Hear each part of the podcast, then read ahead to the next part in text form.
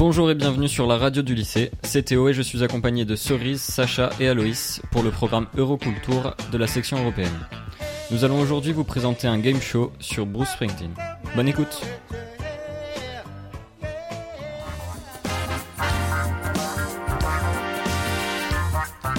Hello everybody, welcome to this special edition of Music in the Morning.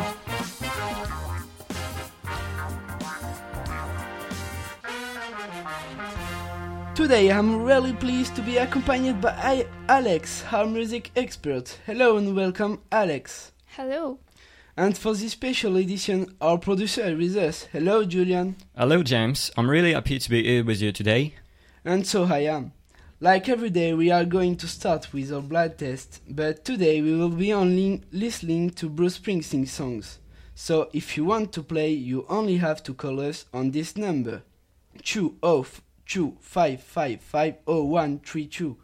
We are waiting for you. I think somebody wants to play. Hello.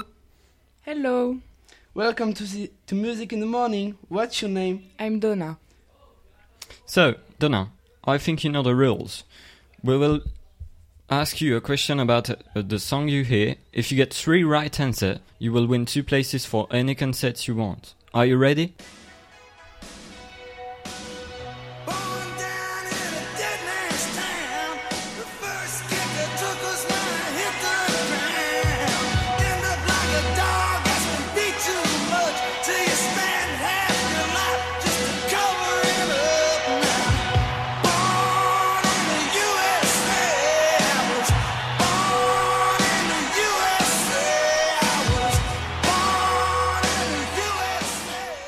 What Bruce Springsteen wants to criticize in this song? Uh, in this song, Bruce wanted to tell the story of a soldier returning from Vietnam War. Yes, that's it. You're right. Alex, can you explain more precisely this song? Yes. Um, Born in the USA is a song of Bruce Springsteen, um, composed in 1994. It was mistaken by many because most of, uh, of the people thought um, it was about having a, vic- a victorious nation of the USA, but actually, it's about the story of a soldier res- returning from war, from the we- Vietnam War, and the song is about defeat and dependency. Then, here we go for the next, the next song.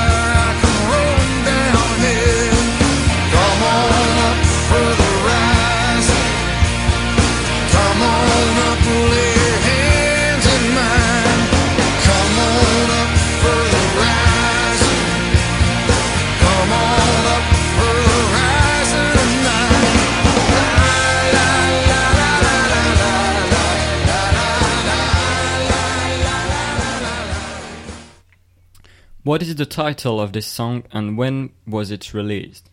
That's The Rising. It was released in 2002, a few months after the terrorist attack of the 9 11. That's totally right. The Rising is a song about the about the 9/11. It's one of the most significant songs of Bruce Springsteen. It's a call to arms and is beckoning a rebound from the population. Right, Donna, you've, you've to give one last answer to claim your prize. And this is the next song. 41 shots, and we'll take that ride. Cross this bloody river to the other side.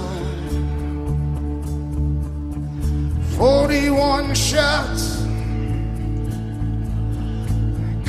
through the night.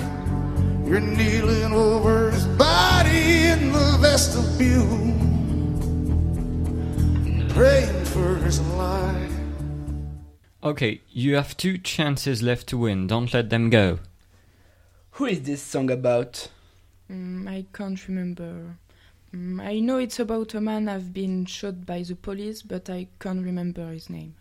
You were in the right way. In fact, this song was written in 2001 and is about Amadou Diallo, a Guinean immigrant who was shot dead in New York City by the New York Police Department 41 times after they mistook his word for a gun. So this will be the last question. was eight years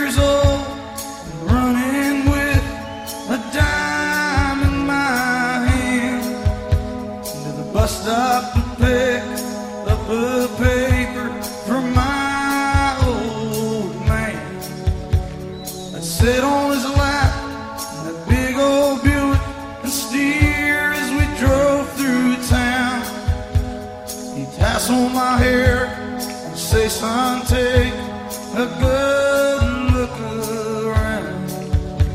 This is your hometown. This is your hometown. This is your hometown. This is your.